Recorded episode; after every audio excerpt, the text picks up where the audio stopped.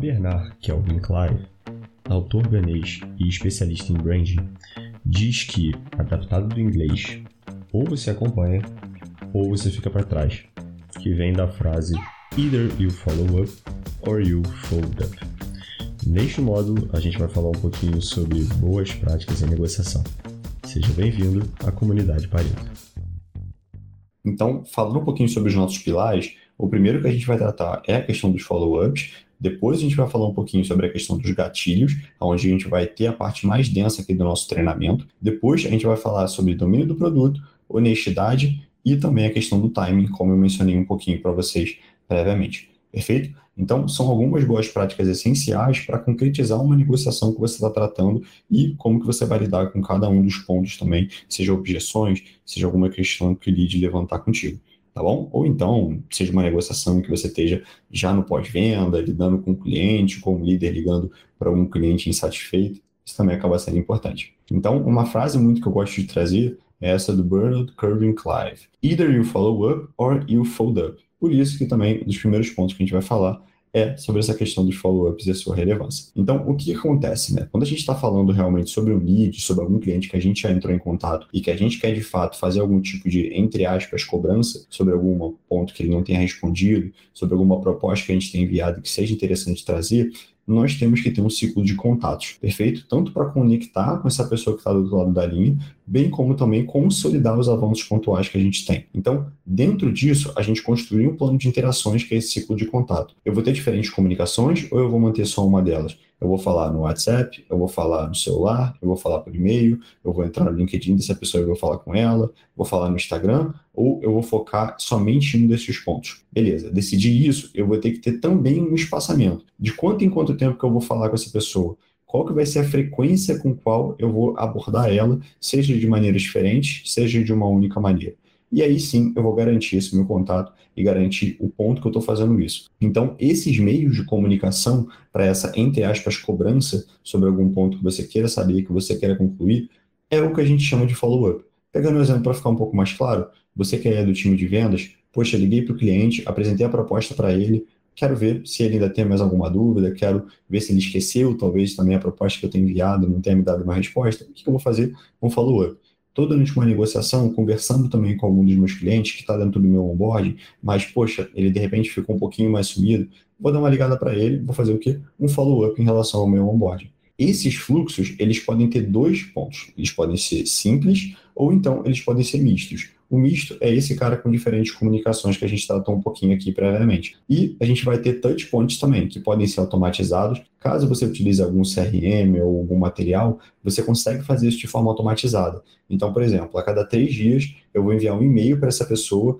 tentando alertar sobre algum ponto específico que ela não tenha me respondido ou sobre alguma questão que esteja pendente para mim. E também o fluxo semi-automatizado, em que você pode tanto ter essas questões manuais, com você ligando para o cliente, abordando ele de uma forma específica, ou alguns pontos também que vão estar dentro é, desse fluxo automatizados, né, para facilitar um pouquinho a tua vida até em termos de ganho de tempo, tá? Mas um ponto extremamente relevante que a gente gosta de trazer aqui é que 80% das vendas requerem no mínimo dois follow-ups e cinco em média. Então, assim, a relevância do follow-up acaba sendo muito grande. Eu vou colocar também a pesquisa aqui embaixo para vocês lerem um pouquinho de onde vieram esses dados, mas a gente está falando naturalmente exclusivamente da venda, mas, gente, esses são números muito expressivos. 80% é muita coisa. Quando eles requerem somente, no mínimo, dois follow-ups e em média cinco, naturalmente o teu ciclo mesmo de ganho desse cliente, quando a gente está falando de uma venda, vai acabar sendo um pouquinho mais extenso e você tem que estar tá preparado para isso com esses follow-ups. Então, como lidar com isso? Né? É, é essencial para o sucesso desse ciclo gerar valor do início ao fim da sua comunicação,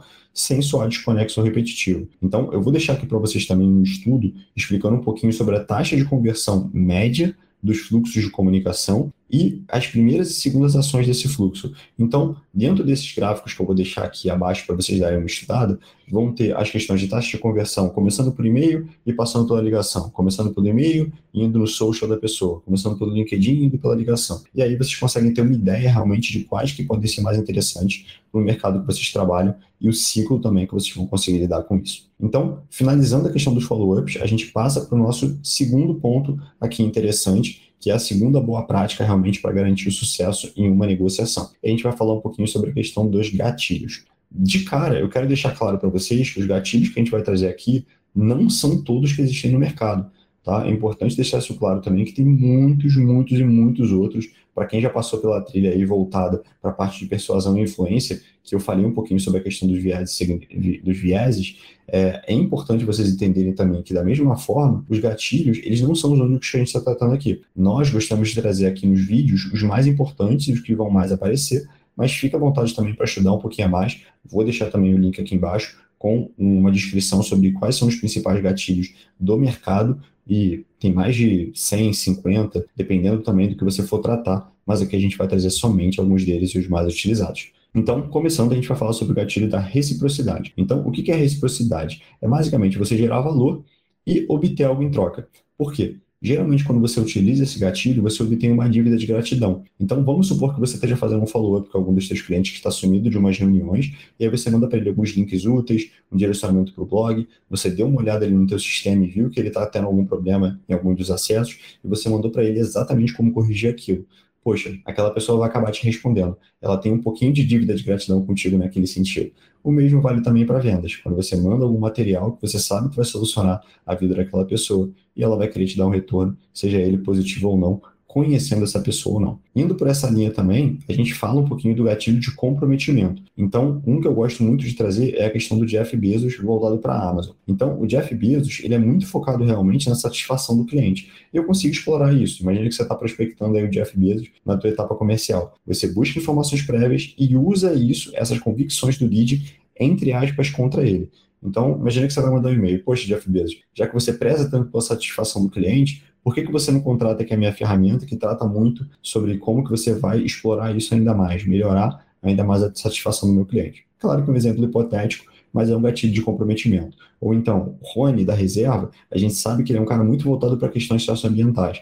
Poxa, eu vou tratar um pouquinho sobre isso também, caso seja uma empresa do ramo ou não. Então, além de ser um rapport, você está mostrando para aquele cara que você está tendo uma informação prévia dele que você estudou, caso você também já tenha passado pela trilha de persuasão, você tenha passado pelos modelos de escrita falando sobre AIDA, twist the knife baixo, você sabe a relevância disso, do quanto você pode utilizar isso ao seu favor. E é claro que a gente está falando de e-mail, mas isso numa ligação também faz todo sentido. Afinal, ninguém gosta de ser contradito. Um outro que a gente vai trazer também é a questão de prova social.